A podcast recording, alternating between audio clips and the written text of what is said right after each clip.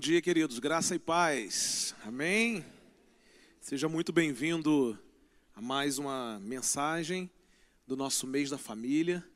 Primeiro domingo nós recebemos uma palavra através do pastor Guilherme Dalier sobre sexualidade não tão moderna. No mesmo domingo à noite nós recebemos uma palavra através do pastor Felipe Guimarães falando sobre pais não tão modernos. Na semana passada, fomos ministrados, através da irmã Lucileia Alves, sobre mulheres não tão modernas. No domingo passado, também à noite, fomos ministrados através do pastor Isael Teixeira sobre homens não tão modernos. E talvez nessa manhã você esteja pensando assim: mas o que é que eu estou fazendo aqui? Porque seja você pai, ou mãe, avô, avó, bisavô, bisavó, casado, solteiro. O interessante é que uma coisa nos une aqui nessa manhã: todos nós somos filhos. Você pode ter 100 anos de idade, você é filho. A não ser que a sua origem tenha sido diferente da minha.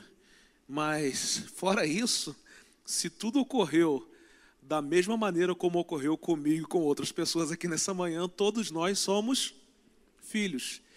E se somos filhos, todos nós precisamos aprender a ser filhos não tão modernos. Então quero convidar você a ter bastante paciência comigo nessa manhã e também a abrir a sua Bíblia num texto que Paulo escreveu aos crentes da igreja de Éfeso. Efésios capítulo 6, a partir do versículo 1 até o versículo 3. Efésios 6, de 1 a 3. Você pode acompanhar aí na sua versão, na sua Bíblia, seu smartphone. E a minha versão diz o seguinte: Filhos, obedeçam a seus pais no Senhor, pois isso é justo. Honra teu pai e tua mãe. Este é o primeiro mandamento com promessa para que tudo te corra bem e tenhas longa vida sobre a terra. Como eu disse aqui há duas semanas atrás, na celebração da noite, nós ouvimos uma mensagem sobre pais não tão modernos. E eu tenho aprendido que quando a autoridade dos pais ela é distorcida dentro de casa, nós temos um efeito. E esse efeito se chama autonomia dilatada dos filhos. Quando uma autoridade ela é distorcida, o resultado é uma autonomia dilatada, uma autonomia aumentada, uma autonomia superestimada. Então anote aí, porque autoridade dos pais distorcida é igual a autonomia dos filhos dilatada. Isso costuma acontecer em dois contextos, e a gente vai talvez se identificar com esses contextos. O primeiro acontece quando a figura dos pais é uma figura autoritária, não uma figura de autoridade, mas uma figura de autoritarismo. Autoritarismo é diferente de autoridade. No extremo está aquele pai autoritário, aquele pai que reina sobre o seu filho, aquele pai que impõe a sua vontade através do abuso do poder. E é interessante porque os nossos filhos hoje, eles são a geração X e Y. Y e Z, é um negócio desse aí. Né? Se pesquisar direitinho, vocês vão descobrir. E essa geração responde muito mal a esse autoritarismo. É uma geração que não suporta a figura autoritária.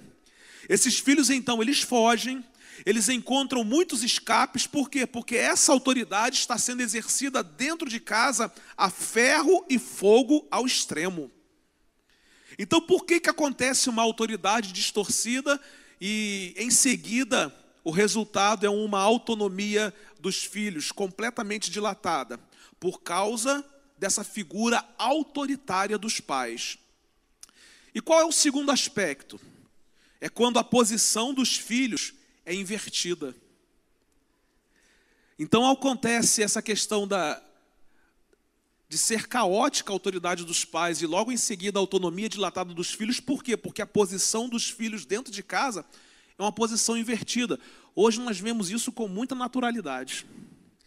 Na busca por superar a ausência, por causa das grandes demandas do trabalho, os pais então começam a tratar os seus filhos de uma maneira mais permissiva. Aliás, nem mais permissiva, mas totalmente permissiva. Os pais não sabem mais dizer não aos seus filhos. Os pais não sabem mais educar os seus filhos. Essa permissividade entra na família e gera comportamentos e sentimentos de que aqueles filhos possuem uma autoridade final em suas casas. Autoridade distorcida, autonomia dos filhos dilatada. Por quê, pastor? Porque talvez exista dentro da sua casa um pai, uma mãe autoritário ou talvez exista dentro da sua casa um perfil onde os filhos estão numa posição invertida. E talvez você, como pai ou como mãe, esteja passando por isso em sua casa. Talvez você seja o filho que esteja se comportando como tirano dentro da sua casa, dentro do seu lar. Está acontecendo aí uma inversão dos papéis, uma inversão das expectativas e preste atenção, uma inversão das prioridades. O pastor Ricardo Agreste, pastor da comunidade presbiteriana, ele disse o seguinte: a atual geração de jovens pais é possivelmente a última geração que obedeceu a seus pais e a primeira geração que obedecerá a seus filhos. Guarde isso. A atual geração de jovens pais é possivelmente a última geração que obedeceu a seus pais e a primeira geração que obedecerá os seus filhos. Isso significa que uma perda total da capacidade de frustração. Parece que as nossas famílias não sabem mais os limites, não sabem dizer não, não sabem colocar as barreiras necessárias, não sabem colocar os filhos no caminho correto a seguir. E quando eu olho para a Bíblia, eu vejo que Deus ele é chamado pelo seu filho de pai o tempo todo. E Deus é pai mesmo e ele sabe ser pai. E nós vemos Deus se colocando na sua posição de pai e agindo como um pai em todo o tempo. Agora eu pergunto para você, você imagina se Deus dissesse sim para tudo que você tem vontade no seu coração. Imagine se Deus dissesse sim para tudo que você pede a ele. Nem sempre Deus diz sim, aliás, na maioria das vezes ele diz não e faz do jeito dele. E por que que Deus não age assim? Por que que Deus não diz sim a todas as nossas vontades? Porque se ele nos der tudo o que nós pedimos, nós vamos continuar sendo imaturos, vamos continuar sendo infantis, crianças mimadas para o resto da vida. Além disso, irmãos, se Deus agisse assim conosco, Ele estaria permitindo que os papéis se invertessem ele estaria se colocando numa posição de filho e nós numa posição de pai. Entenda uma coisa: o não de Deus é um não pedagógico. O não de Deus nos ensina muito na nossa personalidade, nos ensina a lidar com as frustrações, nos ensina a lidar com as emoções. E por que temos enfrentado então uma situação tão difícil nos dias atuais?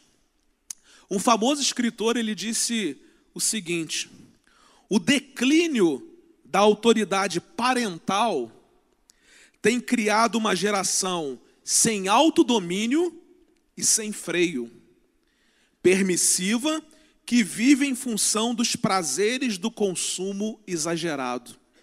Vou repetir porque é interessante. O declínio da autoridade parental tem criado uma geração sem autodomínio e sem freio, permissiva, que vive em função dos prazeres do consumo exagerado. É verdade, existe um declínio, ou melhor, existe um caos na autoridade. Um caos na autoridade muito grande nos dias atuais.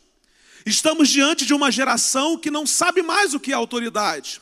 Estamos diante de uma geração que não respeita mais a autoridade, uma geração que questiona, uma geração que aponta o dedo, uma geração que se levanta e diz: Quem é você para dizer essa coisa para mim? Está se identificando aí? Isso, irmãos, não faz parte só da realidade das nossas casas. Mas a cultura do nosso tempo tem grande responsabilidade na formação desse cenário. A cultura, ela exalta a autonomia. E quando a cultura exalta a autonomia, os indivíduos perdem o autodomínio. A cultura exalta a autonomia, vai ser o que você quer ser. Mas quando você exalta essa autonomia, você acaba perdendo o autodomínio. Eu não sei se você já parou para pensar, mas a autonomia dos nossos dias é considerada uma virtude. Uma virtude desejada, uma virtude buscada. É o prazer de decidir sozinho, de ter as coisas sozinho, de caminhar sozinho, de não precisar de ninguém. E pasmem, isto é visto como algo muito positivo e muito glorioso nos dias atuais. É claro que a autonomia tem o seu lado positivo. Todos nós aqui queremos que os nossos filhos cresçam, se desenvolvam, sejam bem-sucedidos, mas prestem atenção, a grande questão aqui é que a cultura dos nossos dias tem criado uma consciência nas pessoas de que nós não podemos aprender a depender de ninguém. Isso está impregnado nas falas, está impregnado nas mídias, nas conversas.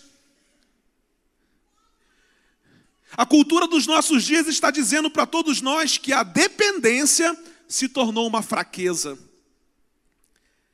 Se você é alguém que depende de alguém, se você é alguém que ouve alguém, se você é alguém que busca conselhos de alguém, se você é uma pessoa que não consegue decidir alguma coisa sozinha, então você é visto pela cultura desse tempo como uma pessoa fraca. Porque ela considera a autonomia como uma virtude.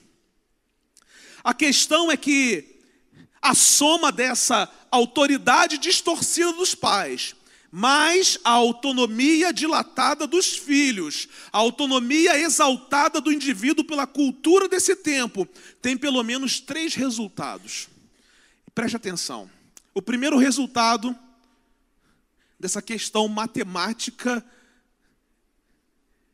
sociológica e emocional. O primeiro resultado é uma geração sem limites. Os limites foram jogados na lata do lixo. A geração de hoje dos filhos bate no peito e diz assim: Eu posso tudo. Eu não preciso me render a ninguém eu não preciso ouvir ninguém, eu não preciso me render a leis, eu não preciso me render a nada. É uma geração que não tem limites. Esse é o primeiro resultado, como consequência dessa equação. Qual é a equação, pastor? Autonom autoridade distorcida, autonomia dilatada. Qual é o segundo resultado dessa equação? Uma geração sem respeito a autoridades. É uma geração que não respeita mais ninguém. Uma geração que não respeita os pais. Uma geração que não tem mais respeito pelos seus professores. Quem é professor hoje sabe. Nunca foi tão difícil ser professor. E os pais colaboram para que os filhos não respeitem mais os seus professores. É uma geração que grita, uma geração que coloca palavrões pesados nas redes sociais pelas autoridades constituídas. Você pode concordar ou não com quem foi instituído como autoridade sobre a nossa vida, mas a Bíblia não nos dá orientações de que nós devemos ir para as redes sociais, fazer qualquer coisa contra essas autoridades. Sabe por que, que a gente faz? Porque a gente é uma geração que não respeita mais as autoridades. Infelizmente, estamos diante de uma geração que não sabe o que é respeito. A geração atual é a geração que ama a diversidade, mas ela odeia a autoridade.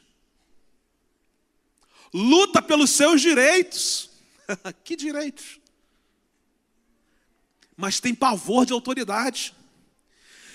É uma geração que respeita o diferente, mas é uma geração que não se submete. É uma geração que sabe tudo, né? Receber críticas e correções é algo imperdoável para essa geração. E é uma geração que ocupa e ocupará no futuro os lugares mais proeminentes na nossa sociedade. É essa geração. Uma geração que não sabe respeitar autoridades. É essa geração que está ocupando e que vai ocupar os lugares mais proeminentes da nossa sociedade. Terceiro resultado da equação caos na autoridade, autonomia dilatada. Uma geração sem resistência a frustrações. Se tem alguém que é especialista em nos frustrar, é Deus. Eu sei que daqui a pouquinho você vai procurar um texto bíblico para contradizer isso que eu estou dizendo a você. Porque nem é tanto o fato de querer Deus nos frustrar, é o fato de que nós não andamos conforme Ele deseja que a gente ande. E por isso, as nossas expectativas são frustradas. Logo, consideramos que Deus nos frustrou. Eu sei que você vai procurar depois muitos textos bíblicos para sentar comigo e dizer, pastor, não é assim.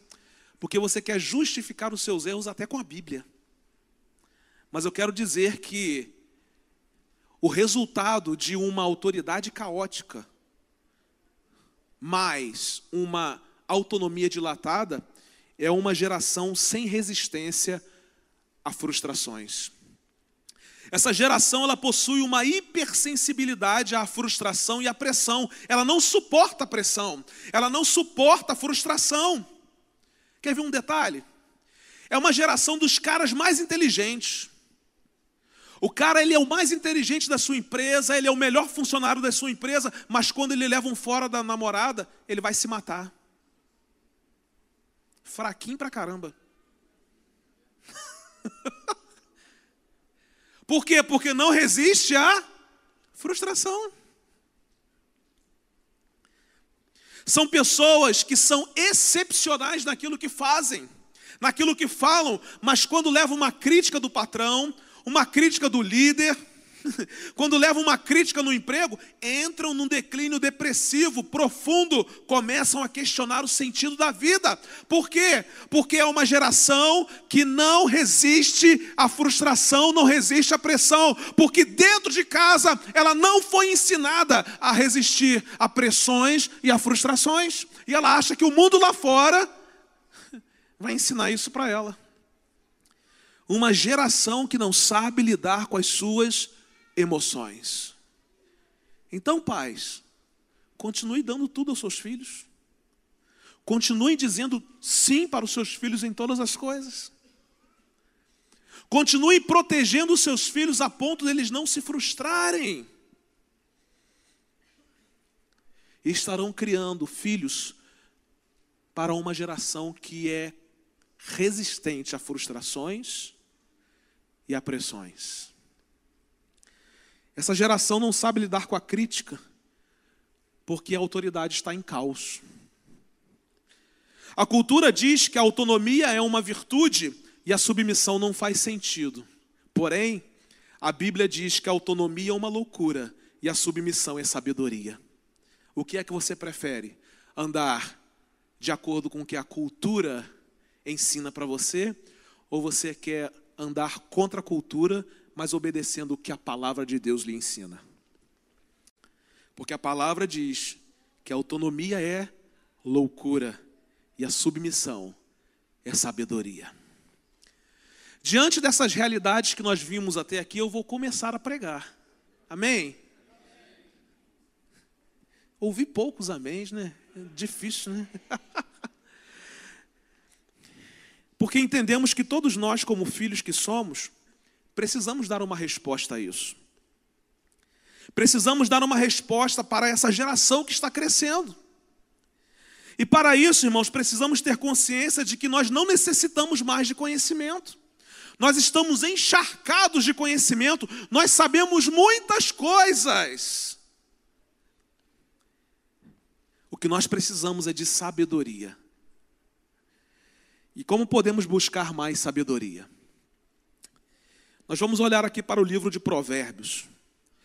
Porque o livro de Provérbios levanta questões do cotidiano, da nossa rotina, coloca o nosso coração em xeque para saber quais são as nossas decisões, as nossas escolhas. Esse livro tem uma ênfase só.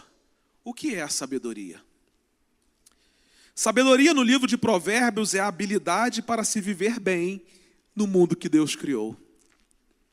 Quer saber como viver bem nesse mundo? É só você andar de acordo com aquilo que o livro de Provérbios lhe ensina. O que é sabedoria, pastor? É a capacidade de aplicar princípios gerais da vontade de Deus às situações corriqueiras da vida. Você sabe tanto a respeito dos princípios e valores de Deus que quando chega em uma determinada situação que você precisa tomar uma decisão, você se lembra que você precisa ser balizado por aquilo que você aprendeu como princípio e valor da palavra de Deus. O que é sabedoria, pastor? É quando nós pegamos os princípios e os valores de Deus e colocamos em prática nas situações mais ordinárias do nosso dia. E qual é o princípio? Qual é a chave da sabedoria? Provérbios 1,7 diz assim: O temor do Senhor é o princípio. O temor do Senhor é a chave da sabedoria, é que abre a porta da sabedoria. Então não adianta apenas você ler o livro de Provérbios. Você vai adquirir informações, vai adquirir conhecimento, mas primeiro você precisa pegar essa chave e abrir a porta. E qual é essa chave? Essa chave é o temor do Senhor. E ele completa o verso dizendo assim: Os insensatos desprezam a sabedoria e a instrução. Ele quer dizer o seguinte: os insensatos desprezam o temor do Senhor. O temor do Senhor é a chave para alcançar a sabedoria. Entenda uma coisa: temer a Deus não é pânico. Temer a Deus não é aquele coração esbaforido, acelerado, de medo. Né? Temor do Senhor é reconhecê-lo como Criador como todo-poderoso, como alguém que criou todas as coisas nos seus devidos lugares. Deus criou esse mundo de forma perfeita.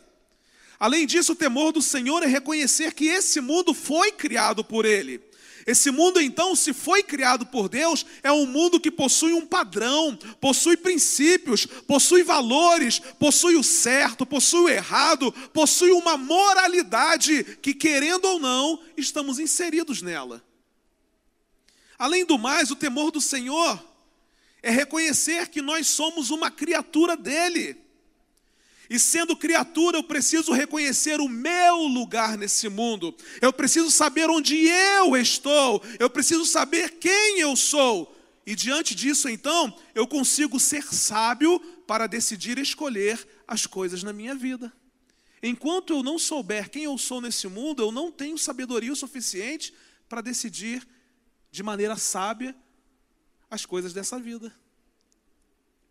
Enquanto a cultura grita que temos que ser autônomos, no sentido de não depender de ninguém, não depender de nada, a verdadeira sabedoria pregada, a verdadeira sabedoria ensinada pela palavra de Deus, ela é pautada em reconhecermos que não somos assim, mas que somos criaturas de um Deus amoroso, criador, inseridos em um mundo criado por Ele, onde existem princípios e valores que regem esse mundo.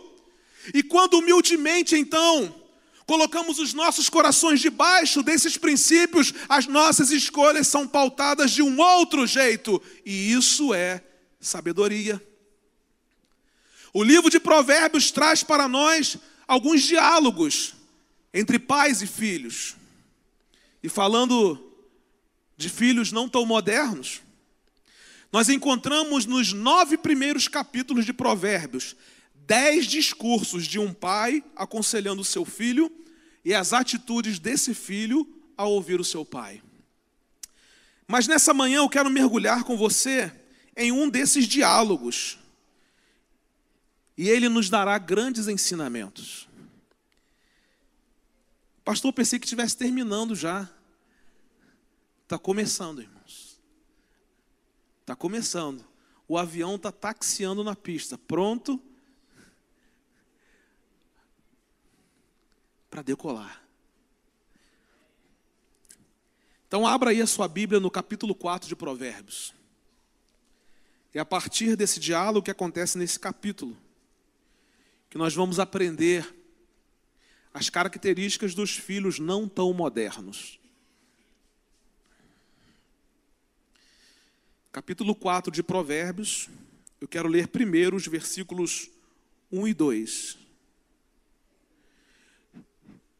E a primeira coisa que nós aprendemos com o sábio é que filhos não tão modernos ouvem a voz da sabedoria.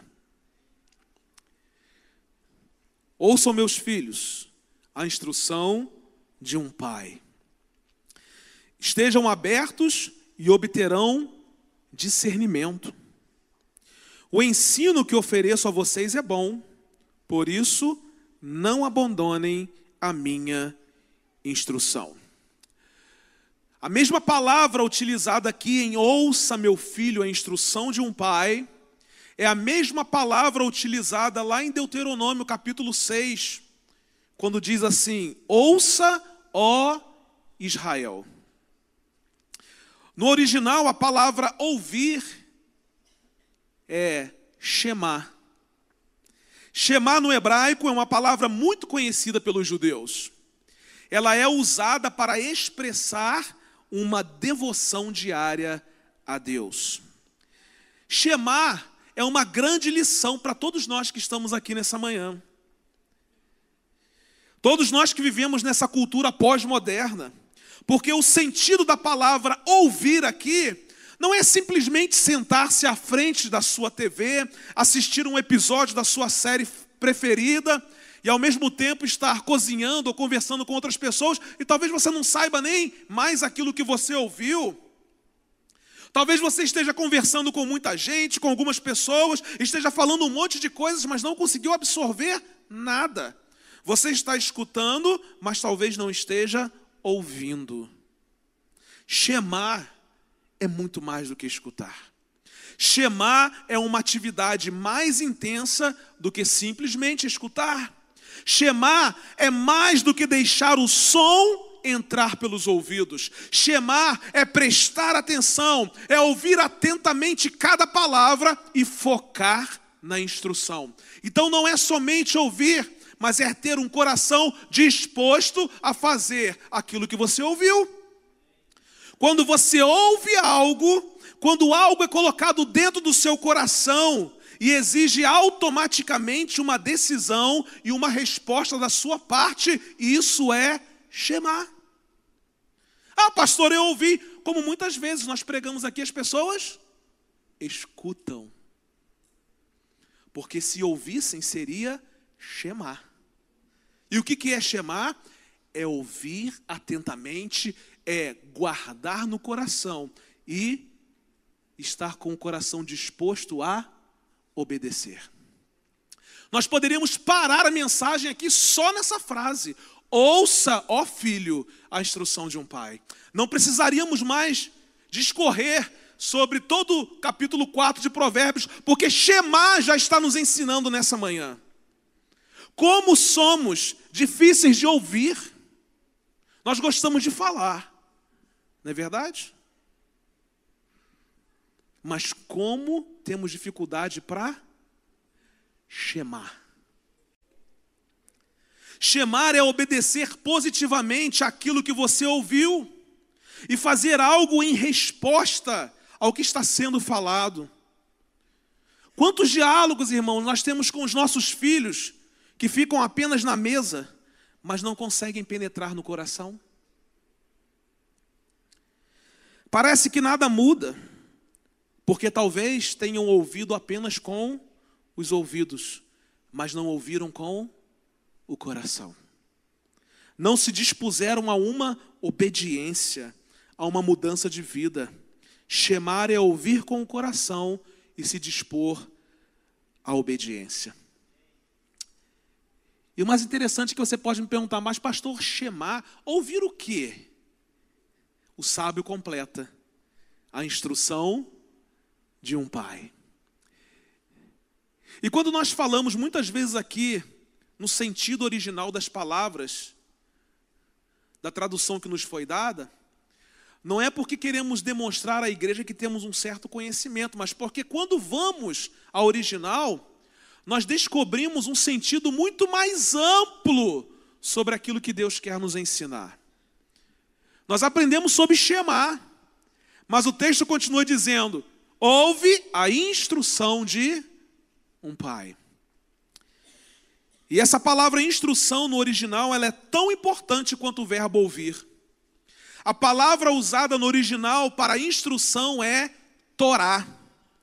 E o que significa Torá? Em hebraico. Torá é a palavra usada para se referir à totalidade dos princípios e valores de Deus expressos na sua lei. Olha, gente, nós poderíamos parar aqui e dizer Shema e Torá. Ouve, ó filho, tenha um coração disposto a obedecer. A obedecer o quê? A todos os princípios e valores de Deus expressos na sua lei. Se nós parássemos por aqui e levássemos a sério aquilo que a palavra de Deus está nos ensinando, nós não nos tornaríamos filhos modernos como somos. A palavra usada aqui é Torá. E você sabe o que é Torá? Torá é o conjunto dos cinco primeiros livros da Bíblia, onde nós encontramos ali o resumo das ordenanças, dos mandamentos, as orientações de Deus para a nossa vida e para o povo daquele tempo. O que tudo isso significa, pastor? Que aquele pai está assentado à mesa com o seu filho e ele está dizendo para o seu filho: Meu filho, você quer crescer? Meu filho, você quer ser bem-sucedido? Meu filho, você quer se tornar alguém com quem Deus possa se agradar? Você quer saber como decidir, quer saber quando decidir, quer ter sabedoria? Então faça uma coisa, meu filho: chamar. Ouve e se dispõe a obedecer. Abra não somente os seus ouvidos, mas principalmente o seu coração e ouça a Torá, ouça os princípios e valores de Deus. Nós precisamos aprender a ouvir a voz da sabedoria expressa pela boca dos nossos pais. Tem muitos filhos se dando mal na vida porque não consideraram a voz dos seus pais. Porque filho acha que ele sabe mais do que os pais. Já atravessou um tempo muito maior do que os pais. Essa é a consciência que, que nós, filhos, temos. Nós precisamos aprender que não importa a idade. E nem a situação que nós temos, Deus sempre vai colocar pessoas com autoridade sobre a nossa vida para que esses conhecimentos de sabedoria e as suas instruções cheguem até o nosso coração. Se não forem os nossos pais biológicos, serão outras pessoas, mas Deus sempre vai colocar alguém com autoridade sobre a nossa vida para chamar e torar. Ao invés de nós fecharmos os nossos corações para essas instruções, porque essas instruções nos confrontam, nós precisamos ouvi-las e nos dispormos a obedecê-las, porque isso é chamar.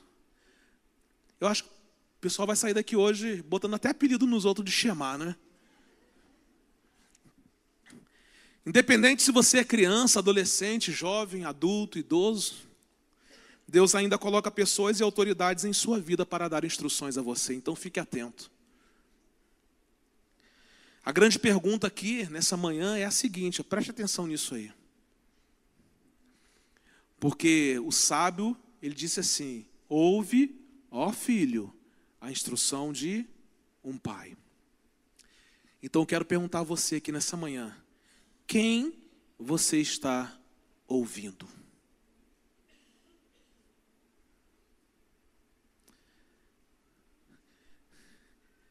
As pessoas de fora da nossa casa sabem mais do que a gente, né? Quem são seus pais? Quem são seus pais espirituais, mentores? As palavras de quem você tem ouvido? Preste atenção. Quem influencia você?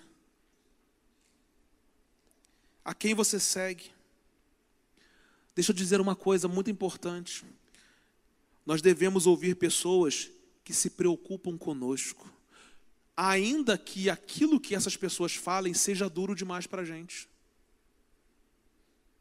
Porque tem gente que ouve confronto e sai bicudo. Deveria sair dando graças, sabia?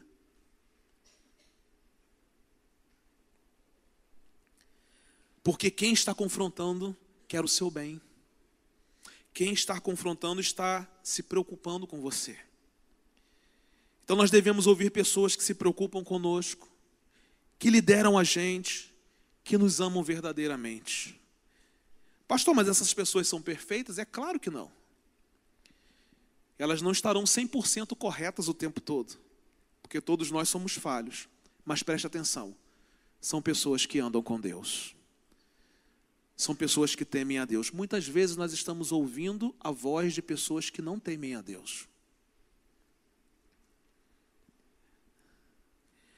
Chamar e torar. E quando isso acontece, irmãos, quando nós ouvimos com o coração, nos disponibilizamos a obedecer a todos os princípios e valores estabelecidos pela palavra de Deus, e isso acontece quando a gente ouve tudo isso da boca de alguém que é uma autoridade sobre a nossa vida, isso quebra o nosso orgulho, isso quebra o nosso ego. Quando somos colocados diante de uma atitude de ouvir, a gente sempre tem muita coisa para falar, mas nessa manhã Deus está dizendo assim: eu preciso que você silencie a sua voz para você ouvir a minha voz. E a minha voz será ouvida através de pessoas que são autoridades sobre a sua vida. Isso é dizer para nós mesmos que nós não somos independentes e que nós precisamos sim de alguém, de instruções, de pessoas que nos acolham, de pessoas que nos ensinem, de pessoas que nos abracem. Quem você está ouvindo? Numa sociedade onde a hierarquia é caótica, onde a hierarquia ela é quebrada, nós precisamos aprender que a autoridade dos nossos pais, dos nossos líderes, é o recurso que Deus nos dá para frear a nossa autonomia e nos lembrar que somos dependentes uns dos outros. Esse é o recurso que Deus nos dá. Quando você precisa tomar uma decisão importante, o que é que você faz? Sente e ouça. Preste atenção a quem você está ouvindo. Os filhos não tão modernos, eles ouvem a voz da sabedoria, Shema, que provém de gente que teme a Deus, que tem história com Deus. A Bíblia diz algo muito interessante ainda no capítulo 4, no versículo 23. Acima de tudo, guarde o seu coração, pois dele depende toda a sua vida. Chamar é ouvir com o coração. Então guarde. O que é guardar o coração? É chamar, é ouvir com o coração. Por quê? Porque disso depende toda a nossa vida. A boca fala do que está cheio o coração. E o que é que tem enchido o seu coração? A quem você está ouvindo? O conselho do sábio é que você deve guardar o seu coração como o bem mais precioso que você possui. Não encha o seu coração de coisas que não levarão a lugar nenhum. Então, cuidado com as ideologias da cultura desse tempo, cuidado com aquilo que você vê nas redes sociais, cuidado com aquilo que você publica nas redes sociais, cuidado com as músicas cheias de princípios e valores completamente contrários àquilo que Deus nos ensina através da Sua palavra, cuidado com os filmes, cuidado com os vídeos, cuidado com as séries que você está assistindo. Filhos, guardem o seu coração, filhos, ouçam, Shema a instrução, Torá dos seus pais, guardem os seus corações. Esses são filhos não tão modernos. Tem gente, às vezes, que bate no peito para dizer assim: hoje eu assisti, hoje eu maratonei dez séries. E quanto tempo você passou no Shema e no Torá?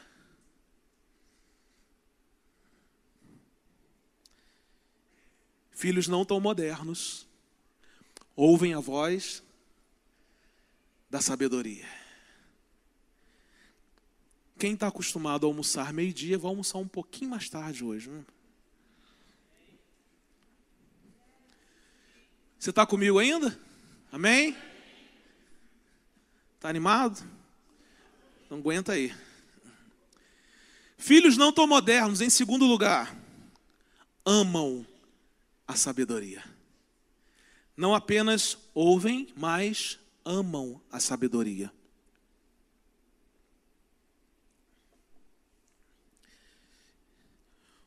Os versículos seguintes corroboram com essa expressão, versículos de 3 a 9. Quando eu era menino, ainda pequeno, em companhia de meu pai, um filho muito especial para minha mãe, ele me ensinava e me dizia: pegue-se às minhas palavras de todo o coração, obedeça aos meus mandamentos e você terá vida. Não abandone a sabedoria, preste atenção, e ela o protegerá. Ame-a e ela cuidará de você. O conselho da sabedoria é: procure obter sabedoria. Use tudo o que você possui para adquirir entendimento. Dedique alta estima à sabedoria e ela o exaltará. Abrace-a e ela o honrará. Ela porá um belo diadema sobre a sua cabeça e dará de presente a você uma coroa de esplendor. Irmãos, que texto. E a gente acaba aprendendo aqui que muito mais do que ouvir a voz da sabedoria, os filhos não tão modernos precisam amar a sabedoria. O pai agora começa a contar a história do seu pai para o seu filho. E nesses versículos que nós lemos, o filho começa a ouvir sobre a experiência do diálogo do seu pai com seu avô. E em determinado, em determinado momento ele diz o seguinte: Meu filho, procure obter sabedoria. E isso é muito forte aqui nesse texto. E é o grande conselho dessa segunda aplicação. Procure obter aqui nesse texto é uma expressão comercial. Ela tem a ver com compra. É como se aquele pai evocasse as palavras do seu pai para dizer para o seu filho o que ele aprendeu. E o que ele aprendeu? Filho, o bem mais valioso dessa vida precisa ser comprado. E a gente só valoriza aquilo que a gente compra com os nossos recursos, não é verdade? Esse bem que o pai está falando para o seu filho não é a casa que nós moramos, não é o carro que dirigimos, não são as roupas que nós vestimos, não é a tecnologia que nós usamos no nosso dia a dia. Esse bem mais valioso da nossa vida é a sabedoria. É aquilo que vai encher o nosso coração. E não importa a situação que virá, nós seremos fortes e pautados o suficiente para podermos fazer escolhas certas, sempre fazendo uso dos princípios e dos valores de Deus. A certa altura desse texto, o pai faz uso da imagem de uma mulher para ensinar algo muito importante ao seu filho. Uma mulher que precisa ser amada, uma mulher que precisa ser honrada, uma mulher que não pode ser abandonada, uma mulher que precisa ser cortejada por todos os lados. Ele vai dizer o seguinte: meu filho, dedique alta estima à sabedoria. E sabe o que vai acontecer? A sabedoria vai exaltar você. Meu filho, abrace a sabedoria, e a sabedoria vai honrar você. A sabedoria vai colocar um belo diadema sobre a sua cabeça. A sabedoria vai dar de presente a você uma coroa de esplendor. Através dessa figura feminina, o pai está aconselhando o filho a buscar a sabedoria com todos os seus recursos, com todo o seu tempo, com toda a sua energia. Ele não está falando de mero conhecimento, mas está falando de sabedoria, que é pegar o conhecimento que você tem e colocar em prática.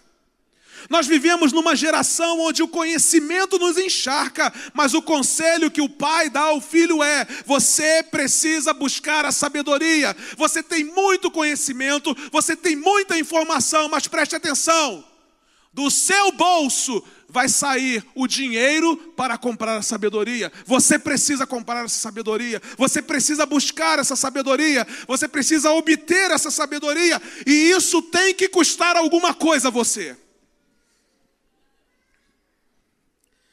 Procurar obter é uma busca intencional, eu quero. A sabedoria não cai no nosso colo. A sabedoria não cai no seu colo, você precisa buscá-la. Você precisa decidir por ela, você precisa investir o seu tempo para consegui-la. Você precisa ter paciência, você precisa ter investimento. Qual é o resultado, pastor, de se obter a sabedoria? O pai continua ensinando o filho. Ela porá um belo diadema sobre a sua cabeça e dará de presente a você uma coroa de esplendor.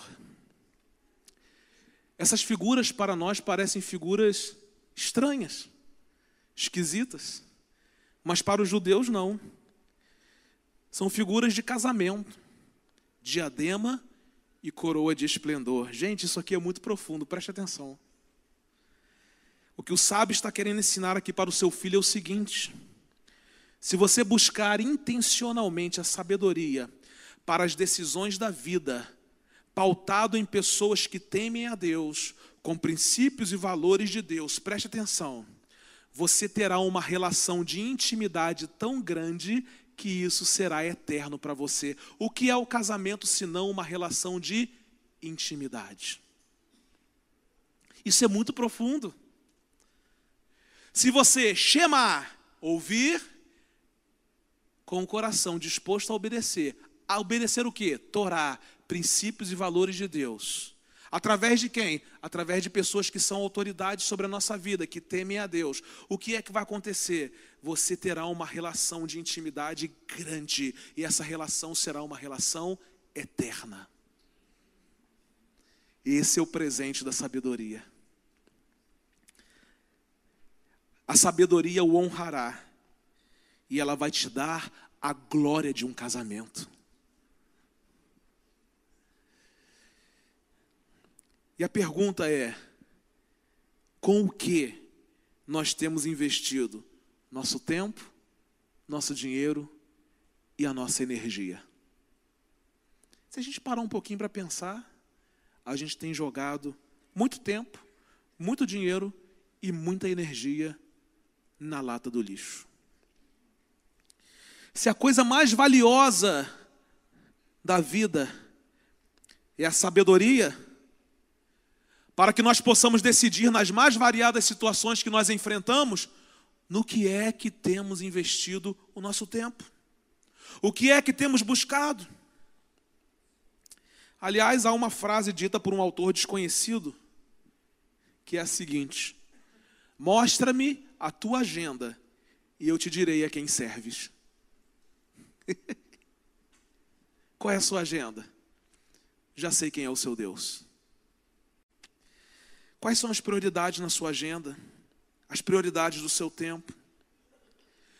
E eu sei, irmãos, que nós estamos numa cultura muito competitiva. Mas quais são as nossas prioridades? Porque tem pessoas que gastam horas e horas estudando para um concurso público, isso é válido. Pessoas que estão investindo muito tempo estudando para serem os melhores alunos da cadeira da universidade, isso é válido mas no cotidiano da vida mal abrem a Bíblia para lê-la e mal procuram saber aquilo que Deus espera dos seus corações. O que é que nós temos amado? A orientação do sábio é que amemos a sabedoria. A sabedoria precisa ser a prioridade da nossa vida. Porque se a prioridade da sua vida for dinheiro, você vai se tornar alguém ansioso. Se a prioridade da sua vida for sucesso, você se tornará uma pessoa depressiva, porque em algum momento da sua vida você vai se sentir tão vazio que você vai ficar depressivo. Mas se o foco da sua vida for a busca pela sabedoria, você será pleno e feliz, porque você vai saber o que fazer com o dinheiro que você tem, com o sucesso que você tem, com a família que você tem, com os bens que você tem, com quem você é diante das grandes oportunidades da vida. Filhos não tão modernos amam a sabedoria. Filhos não tão modernos se dedicam à sabedoria. Filhos não tão modernos priorizam a sabedoria. Filhos não tão modernos buscam intencionalmente a sabedoria. E em terceiro e último lugar, finalmente, né? Filhos não tão modernos são conduzidos pela sabedoria. Se nós não ainda percebemos, desde a primeira mensagem que ouvimos aqui no mês da família até agora, todas as mensagens nos ensinaram a obedecer a palavra de Deus.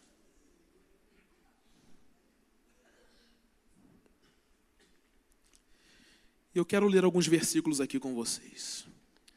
Tenha um pouquinho de paciência comigo, não saia. Não vai ao banheiro, você pode escorregar aí fora. Versículos de 10 a 19.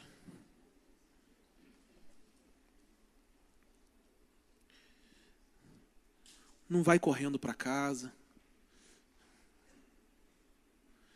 Às vezes a gente tem tanta pressa, pressa de quê? De quê?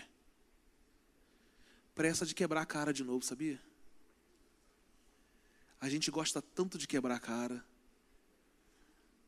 Deus tem nos dado oportunidade aqui nesse mês, irmão, de ouvirmos mensagens mais longas. Isso não quer dizer que uma mensagem curtinha não te abençoe, mas é porque a gente tem tanta pressa, tanta pressa, que eu entendi que Deus falou assim: é um tempo para a gente sem pressa. Porque filhos não tão modernos são conduzidos pelo caminho da sabedoria. A partir do versículo 9, a partir do versículo 10. Ouça, meu filho, e aceite o que digo, e você terá vida longa. Gente, bastaria lermos a Bíblia como ela merece ser lida e já seríamos muito bem-sucedidos na nossa vida. Eu o conduzi pelo caminho da sabedoria e encaminhei você por veredas retas.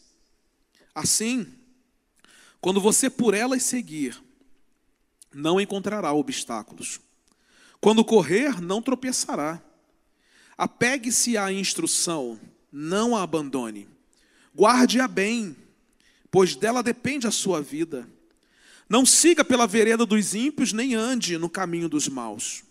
Afaste-se e não se detenha, porque eles não conseguem dormir enquanto não fazem o mal.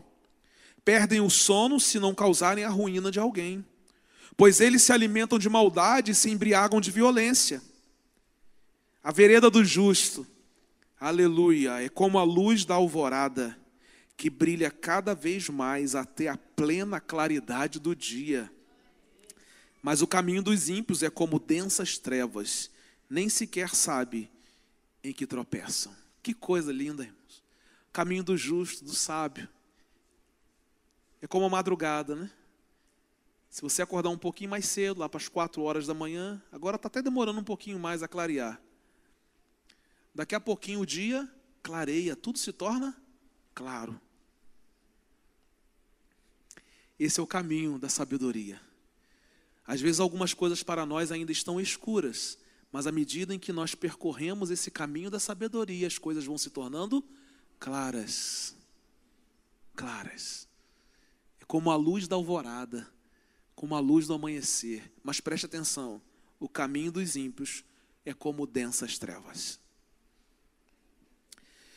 Essa frase aqui, você terá vida longa, me lembra de algo muito importante me lembra de Êxodo capítulo 20, versículo 12, quinto mandamento que diz assim: Honra teu pai e tua mãe, a fim de que tenhas vida longa na terra que o Senhor teu Deus te dá. É o quinto mandamento estabelecido por Deus. Honra teu pai e tua mãe. O que é isso, pastor? Conheça a autoridade que está sobre você. Quebre esse orgulho, quebre essa autonomia e se coloque numa postura de ouvinte. Se você fizer isso, você terá vida longa. Muitos estudiosos acreditam que existem dois blocos nos Dez Mandamentos: de 1 a 5 e de 6 a 10.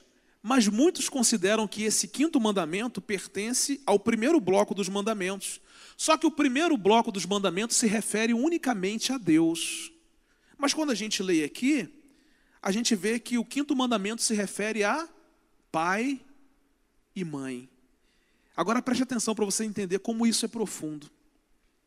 Porque quando você estuda a fundo este mandamento, você vai ver que a punição para alguém que desonra pai e mãe é a mesma punição para alguém que blasfema contra Deus. Qual é a punição?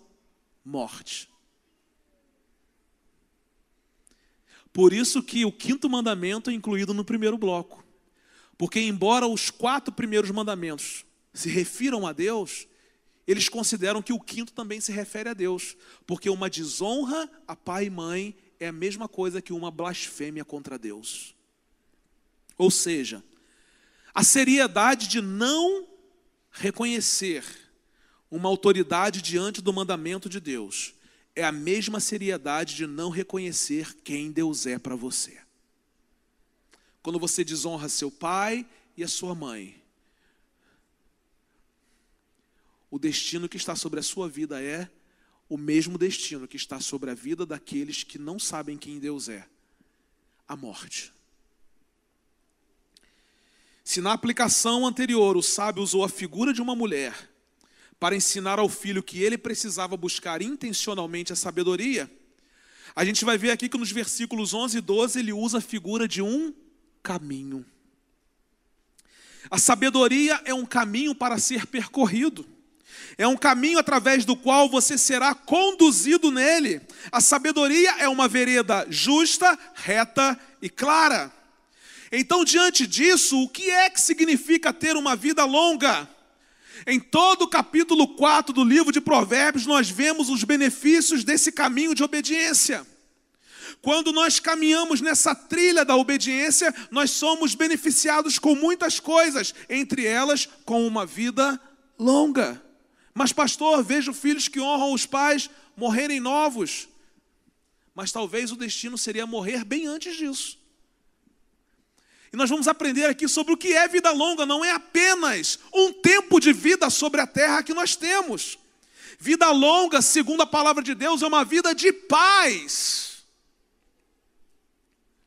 Na medida em que nós caminharmos, o texto vai dizendo aqui, nós vamos ter proteção, cura, saúde, segurança, clareza, firmeza, mesmo diante dos obstáculos. Então, o que é ter vida longa? É saber que nesse caminho da sabedoria que eu estou trilhando, eu tenho paz, porque nele o Senhor me protege, nele o Senhor me cura, nele o Senhor me dá saúde, nele o Senhor me dá clareza, nele o Senhor me dá segurança. Por quê? Porque o nosso coração está pautado em princípios sólidos e firmes para tomarmos as decisões da nossa vida. Irmãos, como é bom a gente tomar decisões com o coração em paz. Isso é ter vida longa. Eu quero perguntar a você: todas as vezes que você tomou uma decisão sem ter paz no coração, qual foi o resultado disso? Não precisa me responder porque eu já sei.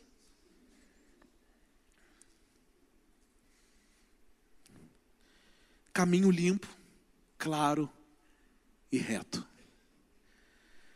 Sábios são aqueles que quebram o seu orgulho e aprendem a se humilhar para ouvirem e buscarem a sabedoria. Isso aqui é o que, pastor? Vida longa. Andar por esse caminho é uma decisão, é decidir de forma convicta por ele. Segundo o versículo 18, se você optar por caminhar no caminho da sabedoria, Problemas virão, situações difíceis virão, pedras vão estar no seu caminho, mas à medida em que você se humilha, à medida em que você ouve e reconhece a sua dependência, mais claro esse caminho se torna, as decisões se tornam mais fáceis, as escolhas da vida se tornam mais fáceis, porque você confia naquele que te conduz nesse caminho. É assim. Por quais caminhos você decidiu andar? Quais são os caminhos que você tem trilhado? Quais são as grandes decisões da sua vida o que você fez diante dessas decisões? Como você decide algo em sua família? Se caminhar por essa trilha da sabedoria é uma decisão, você já se decidiu andar por ela? Todos nós, queridos, podemos planejar, fazer rotas, construir trajetos, Podemos projetar toda a nossa vida. Mas eu não sei se com você acontece a mesma coisa que acontece comigo. No meio do mar sempre existe uma turbulência que nós não estávamos esperando.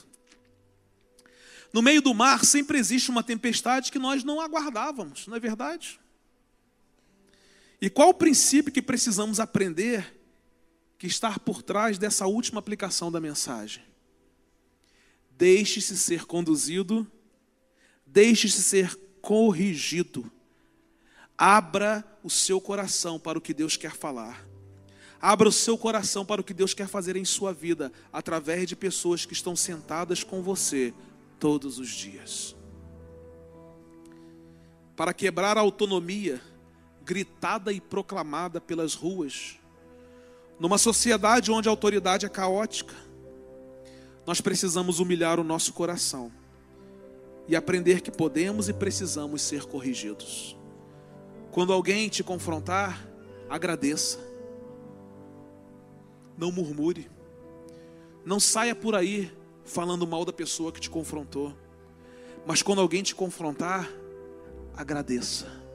Essa pessoa está preocupada com você. Agora, se alguém te bajular, foge dela. Porque o bajulador quer o teu mal. O confrontador quer o teu bem, mas o bajulador, ele quer o teu mal. Crianças, adolescentes, jovens, adultos e idosos, filhos, ouçam a instrução de um pai, porque com ela, com certeza, você terá vida longa. Filhos não tão modernos são conduzidos pela sabedoria. Chega de autocomiseração. Ah, porque eu sou assim. Ah, as coisas acontecem comigo porque eu sou assim. Ah, eu sou coitado de mim. Precisamos deixar de ser filhos modernos para sermos filhos não tão modernos. Eu gostaria de pedir a você que ficasse em pé nesse momento. Já estou encerrando a minha mensagem, mas eu queria fazer algumas perguntas a vocês. São três blocos de perguntas. A quem você tem ouvido? De quem são as palavras que mexem com o seu coração e te movem a grandes decisões? Quem são os seus pais, seus mentores, as pessoas que influenciam você? Quer aprender a ser filho? Faça como Tito falou aqui. Olhe para Jesus. Jesus nos ensinou qual é a verdadeira relação de um filho com o pai. Uma relação de humilhação de dependência e de total confiança. Quer ser autônomo? Vai. Posso dizer uma coisa para você? Não tem nada a ver com Jesus. Porque Jesus, que podia viver na autonomia, ele viveu uma vida de dependência, confiança e humilhação no seu relacionamento com o seu pai. Se o pai fala, o filho ouve e se pergunta: o que eu preciso mudar agora? O que precisa ser diferente na minha vida? Essa é a primeira aplicação. Shema e Torá. Ouça, meu filho, a instrução de um pai. Segundo bloco de perguntas. O que você busca? Qual é a prioridade da sua vida? A prioridade da minha vida é dormir mais, pastor.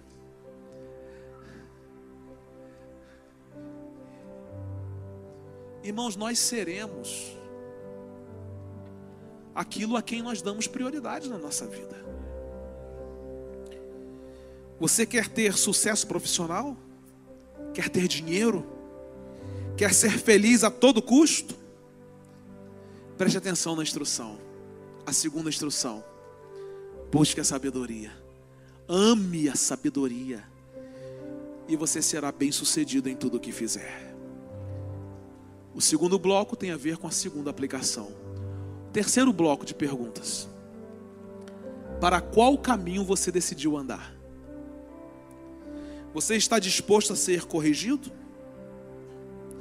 A cultura está dizendo para você recalcular a rota quando alguma coisa der errado, porque você é capaz, você é forte e você pode.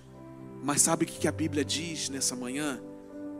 Deixe Deus recalcular a sua rota, porque você não sabe e você não pode. É Ele quem pode. O terceiro bloco de perguntas está relacionado à terceira aplicação. Você precisa trilhar o caminho da sabedoria. Deixe-se ser conduzido pela sabedoria. Pastor, você vai orar por mim nessa manhã?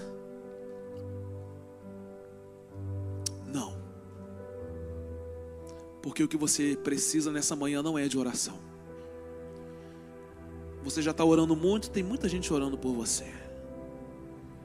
E a gente esquece que oração tem a ver com ação.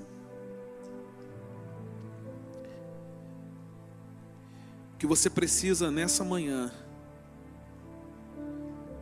como um filho não tão moderno, é sair daqui com uma convicção bem firme Ouça a voz da sabedoria. Você não precisa de oração nessa manhã. Nessa manhã você precisa sair daqui ouvindo a voz da sabedoria. Shema Torá. Você não precisa de oração nessa manhã. Você precisa sair daqui amando a sabedoria acima de qualquer coisa. Isso é prioridade. Você não precisa de oração nessa manhã. O que você precisa é sair daqui, deixando-se ser conduzido pela sabedoria. Filhos não tão modernos permitem que Deus corrija a sua rota. Que assim seja com a minha vida e que assim seja com a sua vida. Amém.